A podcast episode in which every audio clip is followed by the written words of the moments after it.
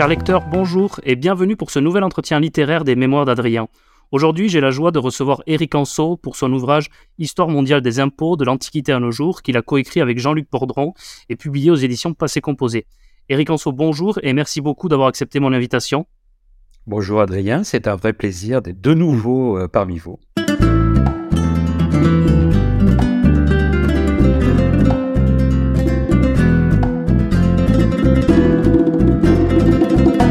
Éric Anso, vous êtes maître de conférence en histoire contemporaine à la Sorbonne, vous êtes spécialiste du 19e siècle et notamment du Second Empire sur lequel vous avez publié de nombreux ouvrages. Euh, je conseille aux éditeurs notamment votre excellente biographie de Napoléon III. Plus récemment, vous avez écrit plusieurs essais sur l'État, les pouvoirs et la société, euh, notamment les élites françaises des Lumières au Grand Confinement en 2020, Laïcité, un principe de l'Antiquité au temps présent en 2022, tous deux chez Passé Composé. Aujourd'hui, je vous reçois pour votre Histoire mondiale des impôts, donc comme je vous disais que vous avez coécrit avec Jean-Luc Bourdron, dans laquelle vous adoptez une approche claire, pédagogique, riche et comparée, permettant d'expliquer pourquoi l'impôt existe, comment il s'organise et quelle résistance il a pu provoquer. Ma première question serait la suivante. Peut-on dater euh, la naissance de l'impôt et quelles étaient les raisons d'être des premiers impôts? Oui, alors en fait, euh, l'impôt est corrélatif de l'apparition des États, c'est-à-dire que fait, l'impôt apparaît quand l'État apparaît. Euh, donc en fait, euh, il y a 5000 ans, hein, 3000 ans avant Jésus-Christ, donc on citera ici les cités euh, sumériennes, par exemple Our, la Crète à l'époque de la civilisation mycénienne, ou encore l'Égypte pharaonique, la Chine des Sheng. Et à partir du moment où ces cités, ces États ont besoin de se défendre, il faut une armée, et l'armée, ça se paie.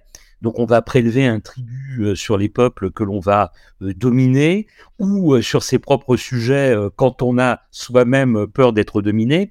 Il va falloir construire des remparts autour de ces cités. Il va falloir payer les, employés de l'État, ce qu'on appelle aujourd'hui les fonctionnaires. Tout ça coûte de l'argent. Donc c'est à ce moment-là que l'impôt apparaît. Donc ça ne date pas d'aujourd'hui, d'hier, mais plutôt d'avant-hier. Oui, en fait, c'est ce que vous dites au moment dans l'ouvrage, c'est que l'impôt n'est possible que si on a un État euh, bien organisé, une connaissance de la société, du foncier, des frontières, etc. Et en même temps, l'impôt va, ensuite aider à, rendre encore plus possible toutes ces connaissances. Donc, euh, et d'ailleurs, vous liez la naissance de l'impôt à, celle de la monnaie. Or, on sait que la monnaie a permis de, consolider le pouvoir de certains grands empires émergents. Est-ce que c'était également le cas de l'impôt? Oui, alors euh, les impôts ne sont pas toujours payés en argent, ils peuvent être payés en récolte. Par exemple, chez les Égyptiens, dans l'Égypte pharaonique, euh, bien évidemment, c'est une part de la récolte qui va être euh, prélevée aux abords du Nil très fertile. ils peuvent également être payés en travail, en corvée. Et là, on a en tête, on l'abordera peut-être tout à l'heure, les serfs au Moyen Âge qui, pour le seigneur, eh bien, faisaient des entretiens des murailles du château, curait euh, les fossés, euh, les douves, ou bien encore entretenait les rivières et les routes. Donc, euh, mais il n'en demeure pas moins que l'apparition des monnaies est d'une certaine façon corrélée à l'impôt. Alors, l'un des exemples célèbres que l'on donne dans notre livre, c'est dans l'Empire perse. il y avait l'empereur qui s'appelait Darius et il a forgé une monnaie qui portait son nom, le darik, et on le sait parce qu'on a les textes, eh bien, le DARIC est directement lié au prélèvement de l'impôt. Donc il y, a aussi cette corrélation par la monnaie. Pourquoi avoir fait le choix euh, d'une histoire mondiale des impôts, au-delà d'avoir des, points de comparaison? Alors déjà, l'histoire des impôts. Euh, je, ne suis pas sur un terrain où on m'attendait mon maître Jean Tullard, que j'ai vu hier à l'occasion d'un débat, me dire vraiment, vous m'avez surpris avec ce livre. Euh, en fait, je m'intéresse, vous l'avez rappelé tout à l'heure dans votre excellente présentation, là depuis une quinzaine d'années de très près à l'État. Et inévitablement, euh, on vient de le dire au début de cet entretien, quand on s'intéresse à l'État, l'impôt n'est jamais très loin. Donc, il fallait que je me collète à ce sujet. Et euh, disons que j'ai voulu, dans un premier temps, sortir d'une perspective franco-française, puisque euh, l'étude que je mène de l'État euh, se fait dans le cadre de l'Europe, et en particulier de la comparaison avec la monarchie britannique, parce que l'État français et l'État britannique sont apparus à peu près au même moment. Et d'ailleurs, il y a eu des transferts d'expérience entre les deux au XIIIe et XIVe siècle. Donc, si vous voulez, voyez, euh, histoire de la France, puis histoire euh, euh, du couple franco-anglais, puis histoire de l'Europe, et après, on franchit un pas supplémentaire, une histoire mondiale, pour montrer qu'en fait, si vous voulez, il y, a des, différences, indéniablement, on va sans doute les aborder, mais il y a aussi énormément de récurrence. Alors, de récurrence euh, d'un pays à l'autre, parce que il y a des transferts, c'est un peu à la mode, hein, l'histoire des, des, transferts, l'histoire transnationale, comment on transfère les expériences, les cultures, etc. Donc, euh, je dirais en, en, en, transversal, mais également en profondeur historique, pour montrer qu'il y a là aussi des, des récurrences. Donc, on est remonté très haut, on est remonté à l'Antiquité euh, pour, pour évoquer tout ça. Oui, et je me souviens d'ailleurs que euh, lors de notre entretien euh, sur le principe de laïcité, votre précédent ouvrage, euh, nous avions abordé également cette thématique des, rapprochements, des différences entre plusieurs modèles de société. Et je vous avais posé la question, est-ce qu'il serait possible d'avoir un jour un modèle européen, un modèle harmonisé de laïcité? Je me souviens que ça avait été très intéressant. Je renvoie les auditeurs vers l'article de mon blog dans lequel nous avions abordé ce point. Alors, si, je puis me permettre, il y, a une petite différence dans l'approche, parce que chaque livre, chaque sujet génère une, une approche particulière. Euh, le livre juste avant ces deux-là, c'était Les élites. Et là, je voulais vraiment me concentrer sur le cas français parce qu'il mm. y a une véritable spécificité du rapport du peuple aux, aux élites.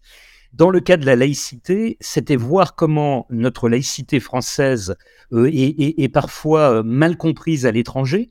Mais justement, de façon contre-intuitive, je, je montre dans le livre que vous avez 140 pays sur 210 qui appliquent la laïcité. Donc, c'était le cas français mais euh, je dirais, euh, à partir du cas français qui est très central dans ce livre-là, euh, aborder le monde. Là, l'optique est, est, différente. La France n'occupe qu'une place parmi d'autres. Hein. Oui, C'est vraiment, vous l'avez dit tout à l'heure, une histoire mondiale. Hein. Euh, on part pas du cas français pour évoquer le monde, on est vraiment dans une optique mondiale. Oui, oui, vous avez absolument raison de, de, de, le souligner. Et je le précise à nouveau, la France, dans le cas français, dans cet ouvrage, n'est qu'un exemple parmi d'autres, notamment lorsque vous abordez les principales révoltes euh, qui ont euh, été suscités par l'impôt. Euh, l'exemple d'une révolte française n'est qu'un exemple parmi d'autres et vous abordez plusieurs révoltes dans d'autres pays dans, dans, l'histoire. Est-ce que cette histoire mondiale démontrerait l'idée qu'il serait possible d'avoir un jour, je sais que certains en parlent, une harmonisation fiscale au niveau européen, au niveau mondial ou non Ou est-ce que l'histoire mondiale prouve que finalement l'histoire de l'impôt est tellement liée à l'histoire de son État qu'il serait impossible d'avoir une harmonisation un jour? Alors, euh, l'historien est très prudent, hein, donc je ne vais pas me risquer à mmh. donner une affirmation péremptoire euh, sur ce qui va advenir.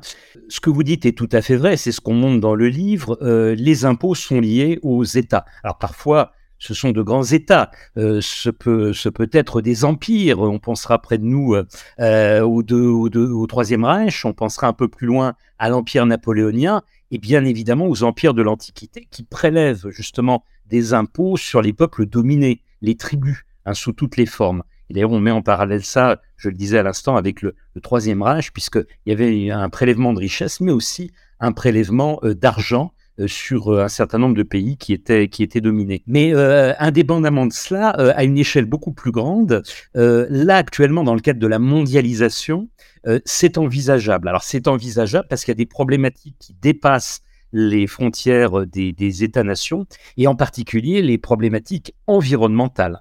Donc là, euh, c'est tout à fait envisageable.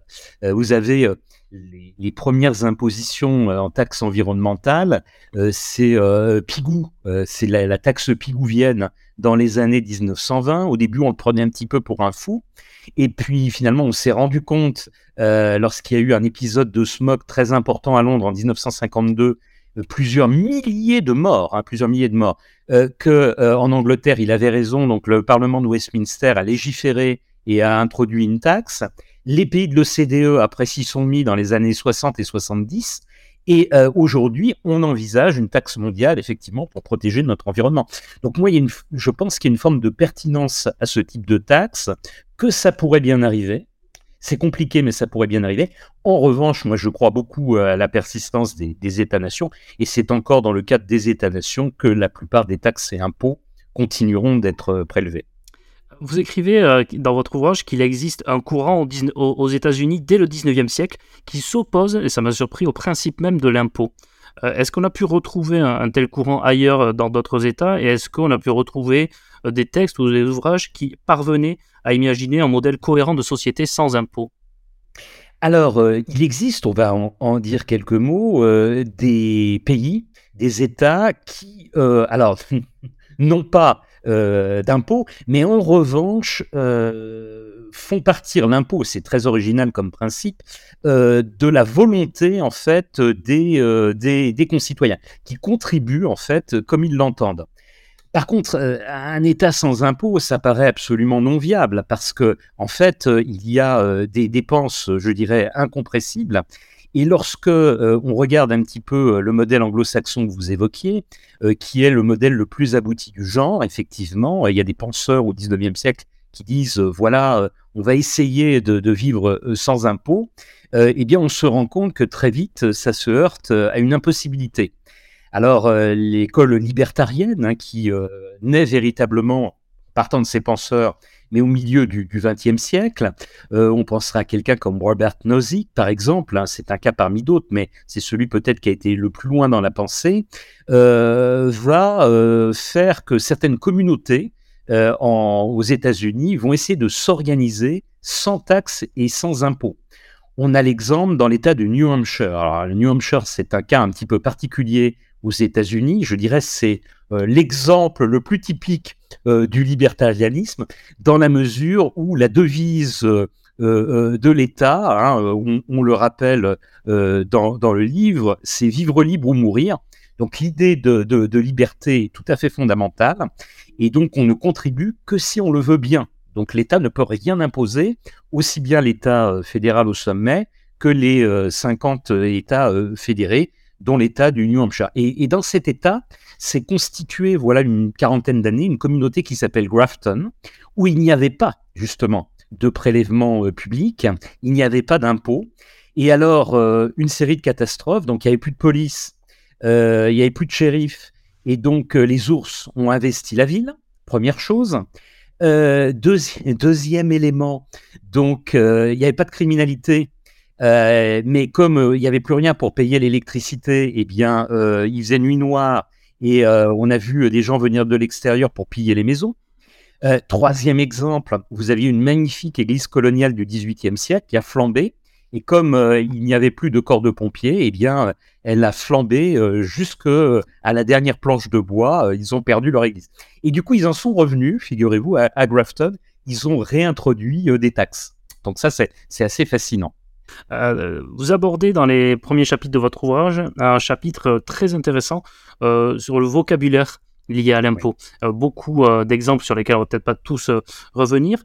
et on, constate dans, ce chapitre une évolution des termes liés à, la matière fiscale. Qu'est-ce que cela dit selon vous, l'évolution de, ces termes? Qu'est-ce que cela veut sur l'impôt et sur l'évolution des, rapports de, de notre société à l'impôt, l'évolution des termes sur l'impôt? Alors ça, c'est fondamental. Et si je puis me permettre, euh, donc vous l'avez rappelé tout à l'heure, j'ai un co-auteur, Jean-Luc Bordron. Oui. Et euh, Jean-Luc, si vous voulez, a une double spécificité. Il est linguiste et il est civilisationniste euh, des cultures anglo-saxonnes. Et, en plus, il est, il est historien du cinéma. Donc, si vous voulez, il y a certains chapitres qui relèvent principalement de son fait.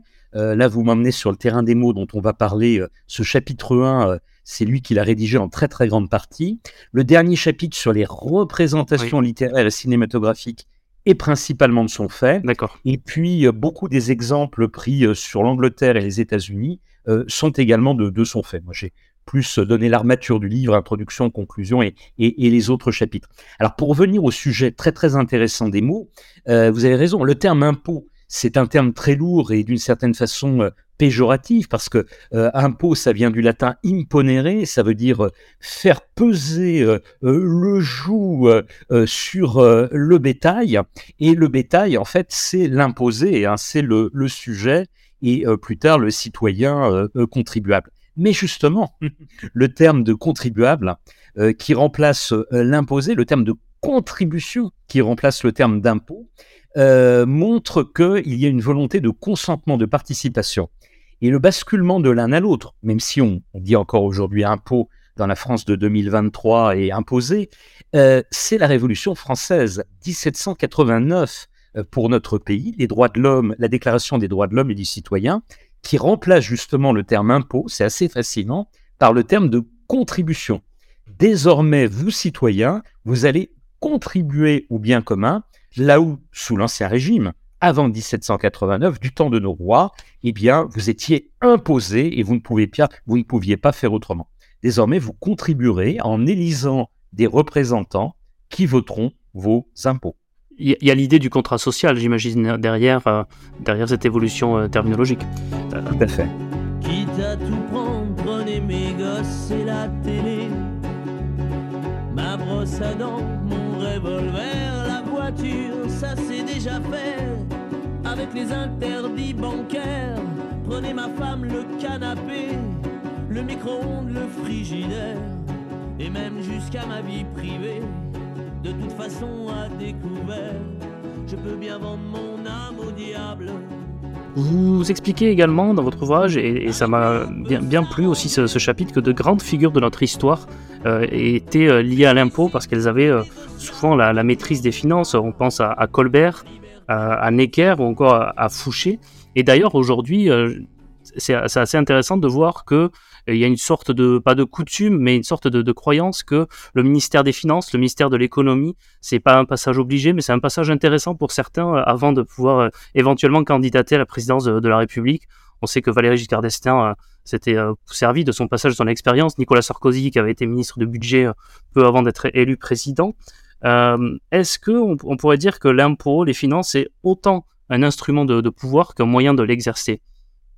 Oui, oui, c'est très intéressant euh, la, question que vous posez. Et d'ailleurs, euh, bah, c'est l'une des questions qu'on ne s'est pas posées dans le livre, mais il faudrait presque qu'on rajoute euh, un chapitre.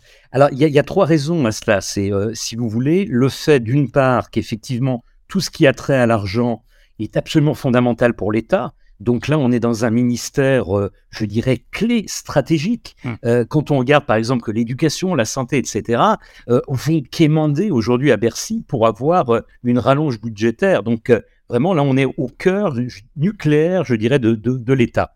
Le deuxième élément, c'est que il y a une forme d'expertise, c'est-à-dire celui, vous l'avez dit, hein, qui est passé par ce ministère-là. On a le sentiment qu'il va bien gérer les deniers de l'État en tant que président de la République, euh, si euh, déjà il est passé par le, ministère euh, des Finances. Et puis se rajoute un troisième élément qui est là spécifiquement français, et ça me ramène à mon livre sur les élites. vous savez qu'il y, y, avait, parce qu'elle a été réformée et, supprimée, l'école nationale d'administration, et parmi les, premiers de l'ENA, eh bien, l'un des deux corps qu'il choisissait, c'est l'inspection des générale des finances. Hein. donc, il y a aussi cette hiérarchie dans l'administration qui place tout en haut euh, justement cette inspection. Vous évoquiez VGE. Alors VGE, c'était une tête, hein, il est, parce que non seulement il était énarque, mais il était polytechnicien, mais il était, euh, avant de devenir euh, ministre des Finances de Charles de Gaulle, il était inspecteur général des, finances. Hein. Oui, absolument. Sarkozy, c'est un peu le contre-exemple. voilà, Sarkozy, c'est presque, je dirais, l'autodidacte. Hein. Il n'était pas passé euh, euh, par, euh, avant de devenir ministre du budget, il n'était pas passé par l'inspection des finances. Oui, et puis même les, rois à l'époque se méfiaient des. Vous parlez dans votre ouvrage de, Fouquet, qui avait le poste de surintendant des finances, poste d'ailleurs, comme vous le dites, qui est supprimé après. On parlera plus de, surintendant général des finances après après l'inquiétude et, le passage de, Fouquet.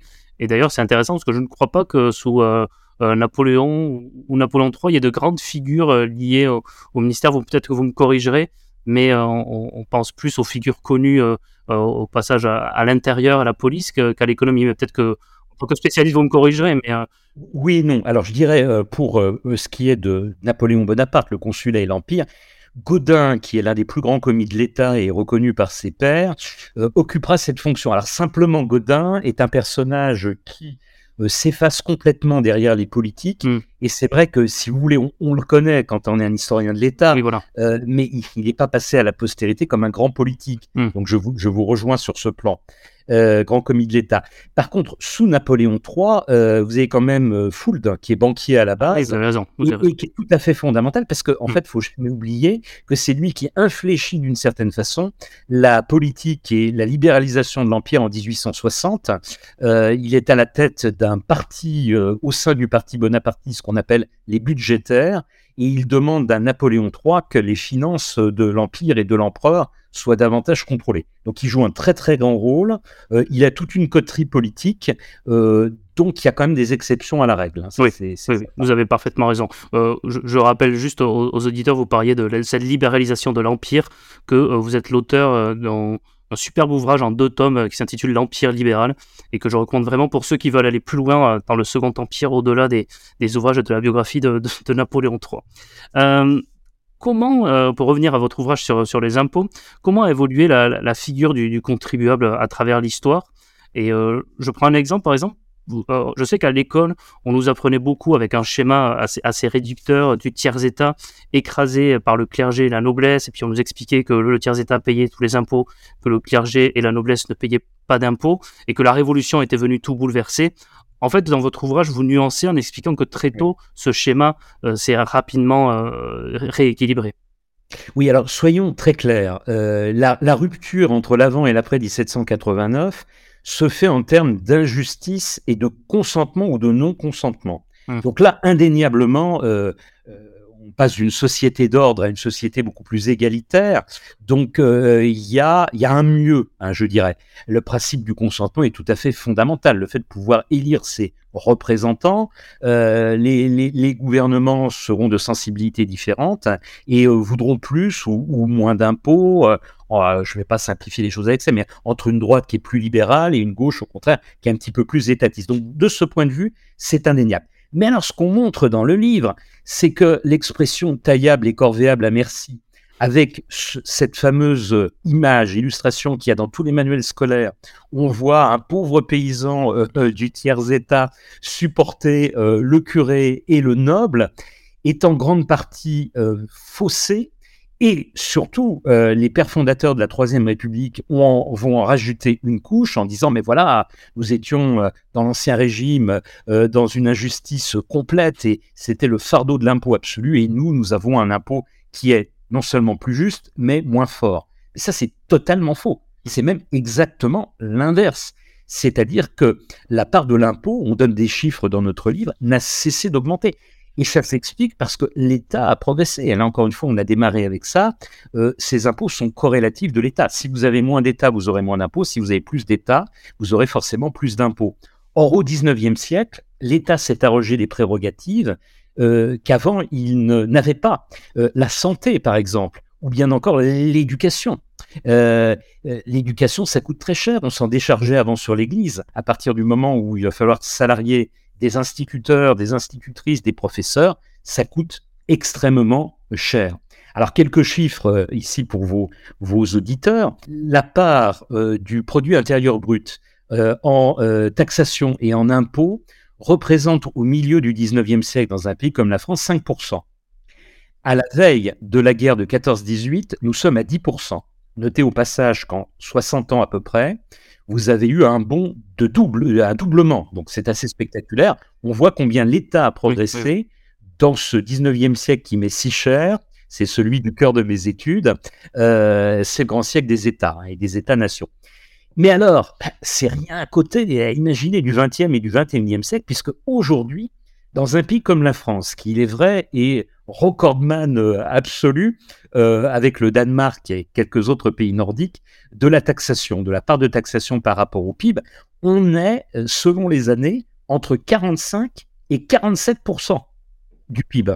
Imaginez la progression. 5% au milieu du 19e siècle, 10% à la veille de la guerre de 14, et maintenant on est à 45%. Euh, est-ce que euh, l'histoire euh, mondiale des impôts conduit à la conclusion selon laquelle plus on impose, moins on récolte On entend souvent qu'en cas d'imposition trop forte, les fortunes quitteraient le pays. Est-ce que cela s'est vérifié? Est-ce qu'on a commencé très tôt à avoir des, fuites fiscales? Qu'est-ce que l'historien peut dire de ce sujet?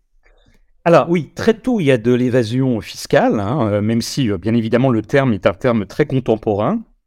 Dès l'Antiquité, euh, certains cherchent à se soustraire aux rois, aux empereurs, qui cherchent à leur prélever des sommes indues. Vous avez même chez les particuliers un petit peu plus pauvres des fuites au désert euh, euh, pour ne pas payer l'impôt. On a en tête euh, à la jointure de l'Antiquité et du Moyen Âge les paysans qu'on appelle les bagaudes qui quittent leur champ justement et qui se constituent en bande pour pouvoir vivre parfois de façon malhonnête pour se soustraire justement aux taxes que leur imposaient les seigneurs et les rois et les empereurs. Donc le phénomène est très très ancien, mais il va se développer indiscutablement à l'époque contemporaine. on évoquait les États-Unis tout à l'heure. Les États-Unis vont être un peu pionniers dans le cadre de paradis fiscaux, hein, puisque ce sont deux États, le Delaware d'une part et, le New Jersey de l'autre, à la fin du 19e siècle, qui deviennent les premiers États refuges. Et puis, bien évidemment, dans l'entre-deux-guerres, il y a l'exemple suisse, qui va d'ailleurs, on le raconte dans, le livre, hein, euh, être l'objet d'un débat à la Société des Nations, parce que euh, ça a entraîné la chute de plusieurs gouvernements. Et euh, en France en particulier, le cartel des gauches, Édouard Herriot, qui était président du Conseil, va chuter sur le mur de l'argent parce que les gens riches avaient très peur des taxations de cette gauche qui arrivait au pouvoir et ils ont commencé à envoyer leur argent en Suisse.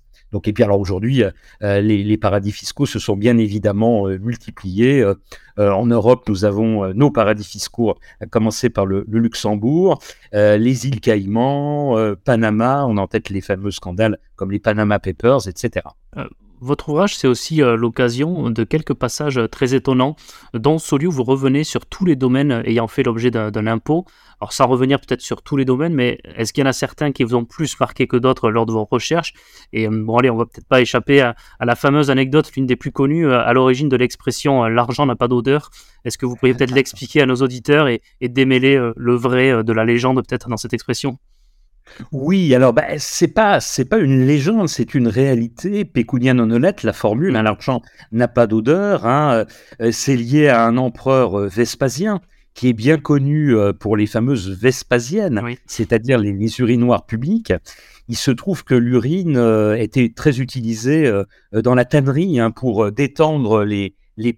Hein, et l'empereur Vespasien, bah, pour financer, je dirais, la salubrité publique, ces fameuses Vespasiennes, va imposer les urines utilisées par les, par les, artisans.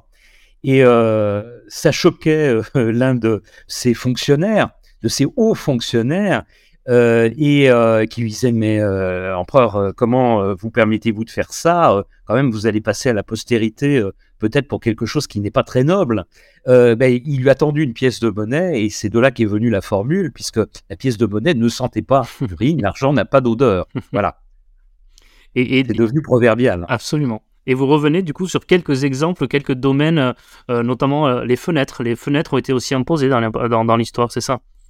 Ben voilà, alors là, c'est le, cas typique du transfert, je dirais, de, d'expérience euh, entre un pays et un autre. On évoquait euh, l'Angleterre et, la France. L'Angleterre et la France, depuis le 12e, 13e siècle, se copient beaucoup mmh. en matière d'impôts, dans les deux sens. D'ailleurs, parfois, c'est les Français qui donnent euh, l'exemple aux, Anglais. Enfin, les, les Anglais nous piquent une taxe ou un impôt qu'on a inventé. Et euh, le, cas inverse existe, et c'est le cas de la fameuse window tax, qui est mise en place à la fin du XVIIe siècle en Angleterre. Alors, c'est assez euh, habile pour ne pas être trop, euh, trop intrusif et pour ne pas pénétrer quand on est le collecteur d'impôts chez les particuliers. On va compter le nombre de fenêtres et imputer euh, euh, la richesse euh, patrimoniale, immobilière au nombre de fenêtres de la façade. Moyennant quoi, les Britanniques ont un peu contourné les choses, en particulier au XVIIIe siècle. ils ont créé de très très grandes fenêtres, mais en en mettant moins. Ça a donné lieu à un style architectural bien connu, qu'on appelle le style géorgien, du nom des rois d'Angleterre qui étaient les rois Georges au, au, XVIIIe siècle. Et puis ça a eu un effet beaucoup plus pervers, c'est-à-dire que parfois on a muré, en particulier dans les couches populaires, les fenêtres, et donc ça a créé un problème d'hygiène publique. Euh, et euh, du coup, un certain nombre de philanthropes, d'écrivains, on dirait aujourd'hui d'intellectuels, s'en sont préoccupés. Au premier chef, Charles Dickens, l'écrivain bien connu. Et on, dit toujours que c'est grâce à Charles Dickens et à, euh, euh, au pamphlet, au roman qu'il a publié contre cette window tax, qu'elle a fini par être abolir, euh, ou, par être abolie, pardon, au, au, 19e siècle, au milieu du 19e siècle. Mais là où c'est intéressant, et on donne cette citation dans le livre, c'est qu'en France, nous n'avions pas au 18e siècle, à tel point que Madame du Dauphin, qui était une très célèbre salonnière, avait dit on taxe tout hormis l'air que nous respirons. Alors elle aurait pu regarder euh, vers ce qui se passait en Angleterre au moment où elle prononçait cette phrase, et euh, elle, n'a pas eu la préscience de s'imaginer qu'en France, eh bien, on allait copier les Anglais. Et là, je reviens à la Révolution française. Euh, les révolutionnaires français ont supprimé un certain nombre d'impôts qui étaient très, très impopulaires, comme la gabelle, un impôt sur le sel. Euh, et ils ont remplacé ces taxes, qui très souvent étaient des taxes indirectes, par quatre impositions directes. Et parmi ces quatre impositions directes, il y a eu l'impôt sur les portes et fenêtres, directement inspiré de la window tax britannique. Et elle, va durer plus longtemps que la window tax, imaginez, puisque elle ne sera supprimée qu'au lendemain de la Première Guerre mondiale, remplacée avec les trois autres par l'impôt sur le revenu. Salut mec, ça va? Tu vas bien? On se présente Mais non, tu nous connais. On est là pour te pomper, t'imposer sans répit et sans repos, pour te sucer ton flou, ton oseille, ton pognon, ton pèse, ton fric, ton blé. Tes économies, tes sous, ton salaire, tes bénéfices, tes bas de laine, tout ce qui traîne. Ce que t'as sué de ton front, on te le sucera jusqu'au fond. On est là partout, même quand tu joues, pauvre idiot, on est là partout. Le loto, c'est nous. Le bingo, c'est nous. Le tiercé, le quartier, le quintet, c'est encore nous. Le quintet plus. On te reçut, faut que tu craches, faut que tu craches, tu payes. Pas possible que t'en réchappes, nous sommes les frères qui rappent. Tout. T'as pensé à payer ta taxe foncière, taxe immobilière, taxe professionnelle, taxe sur le personnel, taxe d'apprentissage, taxe si t'es passage, taxe sur tout ce qui bouge, sur tes clopes et sur ton rouge, sur tes cachets d'aspirine, sur ta vodka et sur ton jean. Majoration relevée, vignettes et timbres fiscaux, carte grise et assurance auto. Droit d'immatriculation, PV, crash, crash. Essence, péage, héritage, partage, mariage, concubinage. On est là à tous les étages. Nous avons été, euh, là pour le coup, euh, absolument pas précurseurs pour l'impôt sur le revenu parce que euh, au moment où on le met en place euh, à la charnière de la Première Guerre mondiale, euh, les Allemands, les Anglais, les Américains ont déjà un impôt sur le revenu. Et d'ailleurs, vous dites qu'au moment de sa création, il est assez impopulaire lorsqu'il arrive. l'impôt sur, sur le revenu. Ben oui, parce que regardez là ce qu'on est en train de nous pondre là dans nos déclarations fiscales de 2023. on doit, quand on est propriétaire d'un logement, déclarer toutes les pièces. Mmh. Voilà. D'ailleurs, il y a eu une relecture des pièces, euh, puisqu'on inclut maintenant euh, les WC, euh, les salles de bain, les salles d'eau, etc., etc. Et, le français n'aime pas ça. Et Adolphe Thiers l'avait très très bien compris au milieu du 19e siècle. Alors, Adolphe Thiers est un personnage très controversé de notre histoire. Je préfère une biographie sur lui. Ah, c'est à la fois un homme qui a une forme de préscience et en même temps il se trompe très très lourdement sur d'autres choses. Par exemple, bon là je fais une digression, les chemins de fer, il croyait pas du tout dans les chemins de fer, il s'est euh, lourdement trompé. Mais alors par contre, il dit, bah voilà, l'impôt sur le revenu, c'est simplement pas possible en France. Hmm. Il y a que les peuples, euh, soit un peu fous comme les Anglais, soit euh, totalement barbares comme les Turcs, qui le mettent en place. pourquoi? Parce que c'est un impôt qui pèse sur la tête des gens, et surtout pour qu'il soit bien prélevé, on doit être très intrusif. C'est-à-dire que les gens on doit euh, estimer très précisément les revenus qu'ils ont euh, en les forçant à faire une déclaration. c'est pas du tout dans l'esprit français. Et voilà pourquoi, bah, en France, on a tardé à mettre en place cet impôt sur le revenu. De fait, les Français n'aiment pas leur impôt sur le revenu. là, je fais un petit scoop. Enfin, c'est pas un scoop parce qu'on donne les chiffres dans, dans notre livre. Mais l'impôt sur le revenu, ça pèse très très peu dans l'imposition des Français. D'abord parce que sur les foyers euh, fiscaux euh, potentiels, imaginez que seuls 40%, un peu plus de 40%, paient l'impôt sur le revenu. C'est-à-dire que euh, plus de la moitié des gens qui pourraient le payer ne le paient pas, parce qu'ils ont des revenus qui sont insuffisants. On est dans le principe en France, et ça c'est plutôt une bonne chose, de l'impôt progressif. C'est-à-dire que bien évidemment, on va surtaxer les gens qui ont de la fortune et du bien par rapport à ceux qui n'en ont pas. ce qui pèse énormément, c'est ce qui semble indolore, c'est-à-dire les impôts indirects et au premier chef la TVA. Hein, la TVA hum. représente plus de 50% de la fiscalité française. C'est quand même euh, absolument phénoménal. C'est aussi, et, là pour revenir à, ce que vous disiez tout à l'heure, que l'impôt était souvent lié à la construction d'un État ou alors à un modèle de société.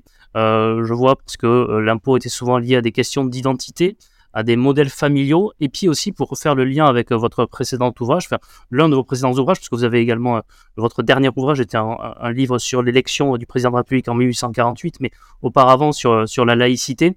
vous dites qu'il y a des impôts liés à la laïcité, liés aux religions, et ça, c'est typiquement un impôt qui ne peut être que euh, consubstantiel à, un modèle étatique, à un modèle à, l'intérieur d'un État. Et vous donnez notamment des modèles d'État qui euh, financent indirectement euh, la religion par l'impôt. Ce qui ne se fait pas en France. justement, alors là, c'est très très intéressant par rapport à, ce sujet sur la laïcité, parce que mm. lorsqu'on est dans un pays laïque comme la France, il y a, alors bon, la laïcité française est particulière, elle est assez forte. C'est l'une des plus fortes d'ailleurs sur Terre par rapport à, euh, aux autres pays, en particulier ceux qui nous entourent. Nous avons le principe depuis 1905 de la séparation des églises et de l'État. Donc euh, l'État, il n'y a plus de budget des cultes euh, dans l'État comme il y en a eu un jusqu'en 1905, jusqu'au vote de cette loi. Et justement, chez nos voisins, où le principe de laïcité n'existe pas, ou est beaucoup moins développé, eh bien, vous avez un impôt religieux. Par exemple, en Italie, c'est ce qu'on appelle le auto c'est-à-dire le 0,8%. Euh, euh, alors, les, Italiens, bien que la religion catholique soit ultra dominante d'une part et euh, très très bien implantée de l'autre, eh bien, prélèvent au total assez peu, parce que quand on compare avec nos camarades allemands, alors là, on franchit un seuil. En, Allemagne, c'est le Kirchensteuer, c'est-à-dire que, en fait, là, vous avez une part d'imposition qui est entre 5 et 10% imaginez, qui va aux églises.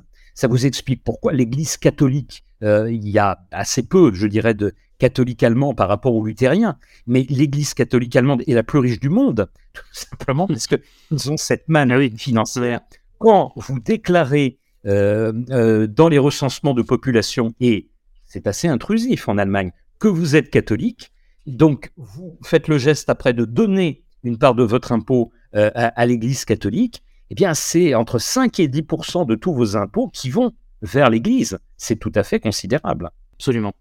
On va parler maintenant du consentement, parce que vous abordez euh, plusieurs euh, chapitres et plusieurs développements au consentement dans, votre ouvrage. Est-ce que euh, euh, ça a été possible et comment ça a été possible historiquement euh, de concilier la nécessité d'obtenir un consentement à l'impôt alors même que l'impôt est en lui-même un axe d'autorité et vous rappeliez son étymologie tout à l'heure, imponere ce qui est imposé? Oui, bah, prélever l'impôt, je dirais, c'est tout un art. Et on conclut, la conclusion que j'ai rédigée est, tournée là-dessus. C'est-à-dire que le but, si je, je dirais, d'un bon gouvernant, c'est de voir jusqu'où il peut pousser le curseur pour euh, bénéficier du maximum d'argent qui va, si j'ose cette formule, euh, après sur les populations euh, par le biais de tout un tas de, bienfaits, de services publics qui vont, qui vont être créés. Mais il faut faire très attention parce que le risque, c'est les révoltes. Les révoltes, il y en a toujours eu, de l'Antiquité à nos jours. Je rappellerai quand même que très près de nous, on a eu les bonnets rouges sous François Hollande et on a eu les gilets jaunes dans le premier quinquennat euh, euh, d'Emmanuel Macron et que les deux révoltes sont liées à l'impôt. Hein, dans un cas, c'est l'écotaxe et dans l'autre, c'est les taxes sur les carburants. C'est-à-dire que depuis l'origine, si vous voulez, euh, des souverains peut-être un peu plus intelligents que les autres se sont dit attention, évitons les révoltes et pour éviter les révoltes, essayons plus ou moins habilement de mettre en place le consentement de nos sujets. Et alors on fait remonter dans le livre ça à Charles le Chauve, Mm. qui est le roi de Francie occidentale, euh, donc l'ancêtre en quelque sorte de la France, qui est le petit-fils de Charlemagne.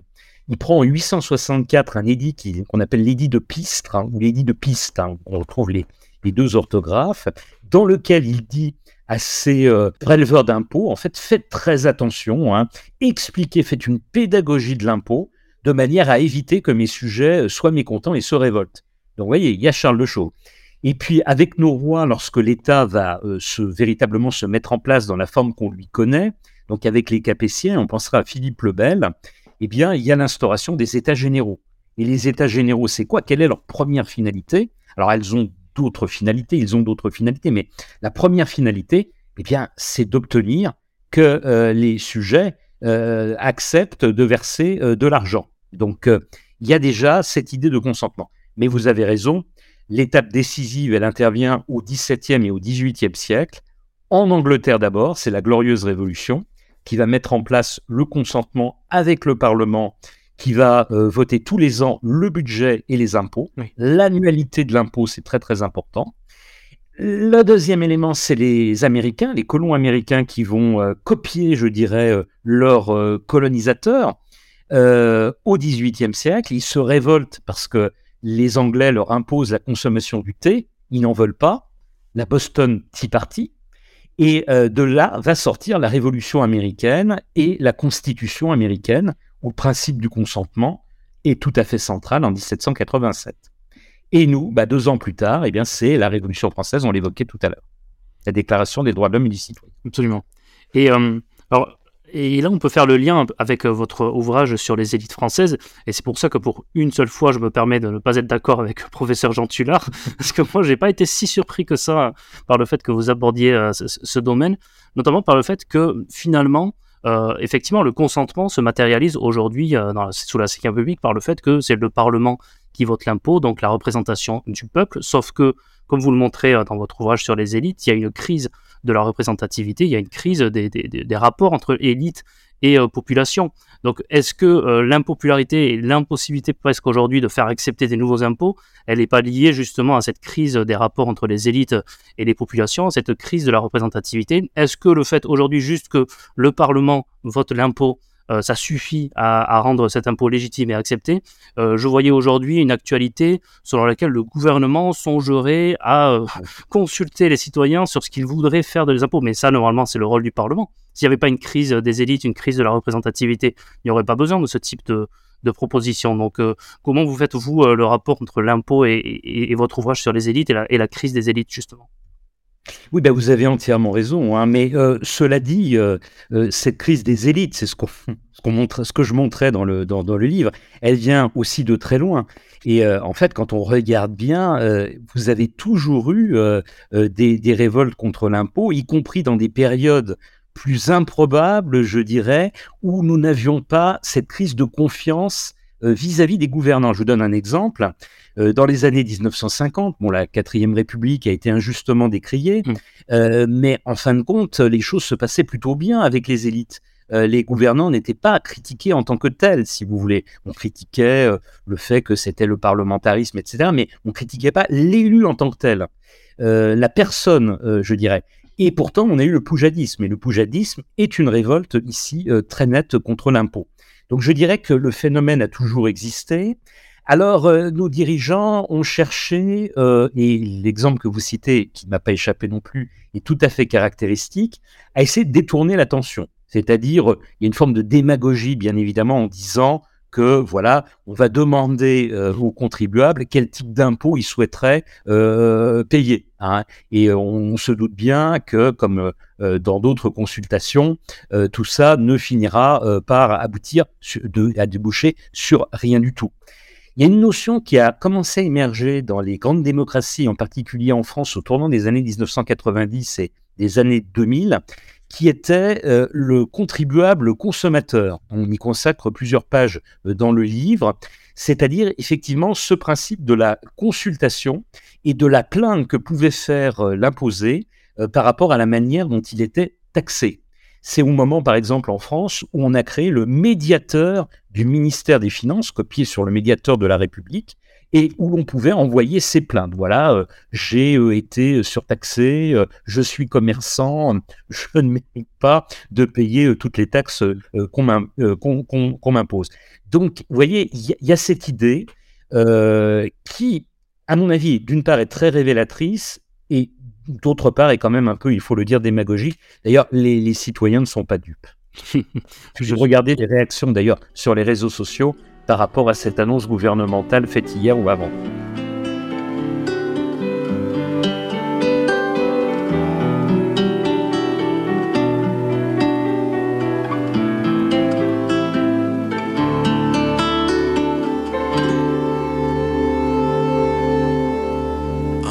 Morosak behar luke.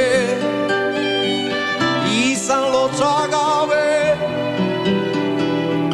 Gaia zebiltia Ezuken erra Ezuken erra.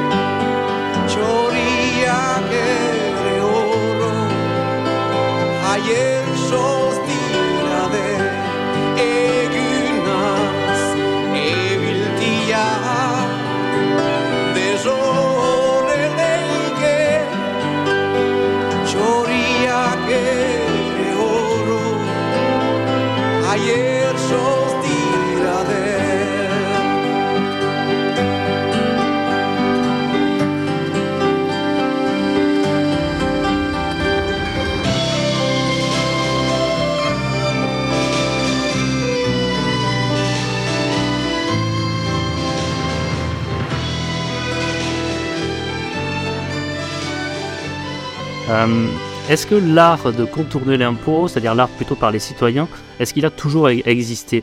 Moi, je pense à, un ouvrage, un de mes préférés, euh, qui est Ramuncho de Pierre Lotti, dans lequel la contrebande est, mise en évidence. Est-ce que euh, vous pourriez nous citer deux, trois anecdotes un peu cocasses qui vous ont marqué sur l'art de contourner l'impôt? Peut-être sur la Gabelle en Bretagne, où il y a eu, je pense, j'imagine, plusieurs tentatives de contourner l'impôt, enfin, de l'autre côté, je veux dire. On aime aussi beaucoup Ramuncho, moi et mon co-auteur, puisque effectivement, on a de longues citations de ce livre absolument marquable. Mm. Et figurez-vous, petite anecdote, qu'il euh, y en avait trop et donc, ah, euh, c'est un des rares passages que notre éditeur va, euh, avec notre consentement, bien sûr, mais à, caviarder parce qu'il dit Oh là là, mais euh, c'est l'un des deux livres que vous citez le plus. Ah oui. retirer quelques citations. Mais il est, tout à fait excellent par rapport à notre problématique, effectivement, de la contrebande. Alors, cette contrebande, elle est de tout temps et de tout, de tout pays, bien évidemment, avec une ingéniosité absolument incroyable. avant d'aborder le cas, effectivement, de la gabelle, parce que c'est là, sans doute, et dans notre imaginaire collectif euh, où ça a été le, plus fort, indiscutablement. Euh, on peut euh, faire un grand écart dans le temps. On peut citer Robin des Bois. Hein. Robin des Bois, c'est aussi voilà le, noble seigneur qui, qui prend au collecteur d'impôts pour redonner à ceux à qui on a prélevé les sommes d'argent. Et Robin des Bois est l'un des personnages qui a été les, les plus cinématographiés au XXe siècle. Et puis plus près de nous, on peut évoquer la période de la prohibition aux États-Unis, où là c'est pareil, hein, vous avez une ingéniosité pour contourner euh, cette prohibition absolument euh, incroyable hein, pendant les, la dizaine d'années qu'elle a duré. Mais alors l'exemple de la gabelle, c'est-à-dire de l'impôt sur le sel, qui est très probablement euh, l'impôt le plus honni de tout l'ancien régime en France, hein, va donner lieu effectivement à ce qu'on appelle les faussonniers, qui sont en fait les contrebandiers du sel. Alors, euh, pourquoi une telle contrebande du sel? Alors, d'une part, parce que euh, le sel était un produit euh, absolument vital avant, puisque c'est le sel qui permettait de conserver les aliments, et en particulier la viande, à une époque où vous n'aviez pas de conservateur, vous n'aviez pas de réfrigérateur. Donc, il fallait vraiment saler les aliments pour pouvoir les, les conserver. Et donc, euh, le deuxième problème, c'était qu'en fait, si vous voulez, outre le fait que c'était vital, euh, il y avait des provinces qui étaient exemptées en fait de la gabelle parce que le sel y était abondant. Et on pense en particulier euh, aux pays littoraux. donc, on va récolter le sel de la mer. Hein, donc, on pense à la Bretagne, par exemple, ou à la Saintonge et à l'Ounis les actuelles Charentes. Hein. Et puis à l'inverse, vous aviez des, des, endroits où il n'y avait pas de sel et donc où il était très taxé. Et donc, si vous voulez, il y avait à l'intérieur même du royaume, eh bien, d'une province à l'autre, ces faussonniers euh, qui, euh, qui agissaient. Alors, il y en a deux qui sont restés extrêmement célèbres. Vous avez Mandrin, hein, qui est l'un des bandits les plus célèbres dans la France du XVIIIe siècle. Et puis vous avez, et là c'est absolument fascinant ce personnage, euh, celui qui, s'appelle Jean Cotreau et qui passera à la postérité sous le nom de Jean Chouan, parce que mm. pour euh, se faire reconnaître la nuit de ses euh, amis contrebandiers, il utilisait le cri de la chouette, donc chouette Chouan. et alors c'est fascinant parce que en fait, il fait de la contrebande contre le roi, mais après, lorsque la révolution advient, et il regrette le roi et il devient, c'est la chouannerie, hein, euh, la chouannerie, elle lutte euh, pour le rétablissement de la monarchie. Donc euh, là, il y a un retournement extrêmement intéressant. Vous, parliez de Robin des Bois, j'ai beaucoup apprécié euh, l'un des derniers chapitres avec beaucoup de références littéraires, cinématographiques, même de la chanson populaire avec la fameuse chanson des, Inconnus. Donc vous le disiez tout à l'heure, c'est un, chapitre euh, très rédigé par votre, euh, votre co-auteur, hein, Jean-Luc Bordron. C'est vraiment très appréciable dans un ouvrage historique comme ça d'avoir des références littéraires. Et puis nous, au podcast des Mémoires d'Adrien, on apprécie d'autant plus lorsqu'il y, lorsqu'il y a des références littéraires. attendez, je, vous interromps deux secondes pour, pour, pour attirer le chaland, attirer le public. Regardez, de deux films extrêmement populaires. On l'a repassé pour la 40e fois à la télévision cette semaine. La, folie des grandeurs. Absolument, oui. C'est l'or. Il est l'or. L'or de se réveiller. le, le, thème de l'impôt est au cœur ah et dont Saluste du, du, du, film, puisque Don Saluste est, est, le ministre des Finances, le collecteur d'impôts. Il en manque une.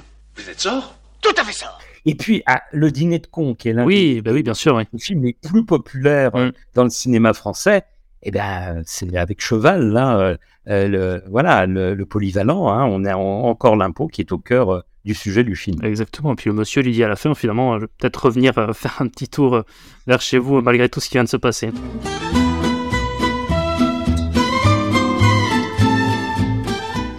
À la réflexion, je suis pas sûr que ça soit très prudent d'inviter un contrôleur fiscal chez soi. Il y avait un bibelot, là. Il y avait un bibelot. Ça se voit, la poussière autour.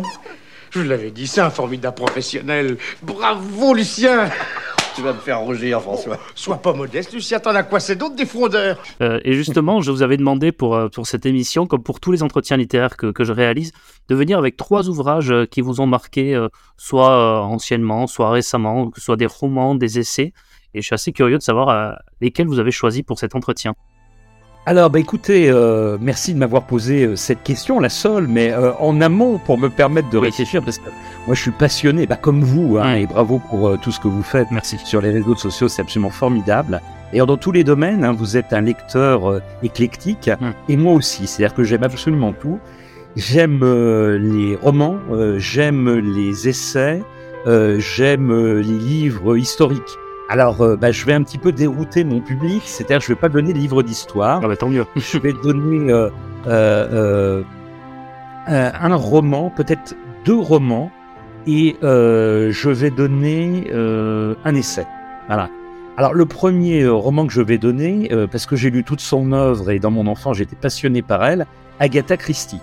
Et Agatha Christie, figurez-vous, elle est au cœur aussi de livre parce qu'elle s'estimait absolument surtaxée. Oui, c'est vrai, oui. Et elle a fait une pièce de théâtre pour mmh. dénoncer justement les, les, préleveurs d'impôts. Et alors, il se trouve que euh, elle, est apparue, les Britanniques l'adoraient, mais très, euh, euh, très injuste vis-à-vis de la reine d'Angleterre, parce que la reine d'Angleterre venait de la faire grande dame de la couronne, hein, donc une haute distinction britannique, et elle crachait un peu dans la soupe en critiquant justement l'État. Alors, euh, quel roman euh, d'Agatha Christie Là, j'avais l'embarras du choix, et peut-être celui dont je n'ai pas trouvé le meurtrier jusqu'à la dernière ligne du livre. Et là, je me suis dit, c'est quand même très très fort. Euh, c'est le meurtre de Roger. Ah, c'est mon préféré.